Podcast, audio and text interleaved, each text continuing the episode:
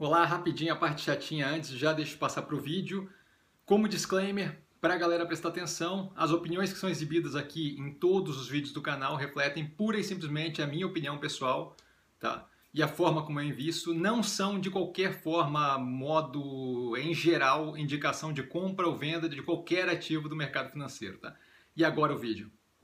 Olá, boa noite, Cassiano Bittencourt, pelo Movimentos da Semana, o quadro autoexplicativo aqui do canal, né? O título resolve e explica o que, do que se trata. A gente teve, é, da semana passada para cá, a decisão da reserva de multilaser, não foi feita ainda, será feita na segunda-feira, dia 12 do 7, só para relembrar, sem preço máximo e com lockup, tá? Então, exatamente como descrito durante a análise no canal, a gente teve uma semana aí carregada de várias quedas, então assim, nenhum momento para de fato realizar ativo, então a gente acabou não tendo muitos movimentos, como a gente já tinha assumido várias posições ali com redução de preço médio para baixo, fica ali um pouco é, estático nesse momento, então pouquíssimos movimentos. O que eu vejo de mais interessante nesse momento, no que tange os ativos do portfólio, tá, com abertura aí de preço, seria isso com base no fechamento de sexta-feira, dia 9 do 7, tá, dia 9 de julho, seriam aí é, duas repetidas, né? Três repetidas talvez, a Mobile, tá? que eu vejo como operação super alinhada, meu, minha triplicação, eu, eu tripliquei a posição nos 16,95, a gente está consideravelmente abaixo ali, então abre um espaço considerável para quem não entrou, é, quiser abrir posição, ou para quem está com preço ainda inicial do IPO, poder fazer um preço médio para baixo considerável. Tá? Mosaico, para quem não está posicionado, é, o preço ali bateu, aumentou consideravelmente o spread, né? bateu ali 10% abaixo do preço do IPO. Ainda estou guardando um spread um pouco maior para aumentar a posição, tá? até porque eu devo fazer um aumento de posição mais agressiva.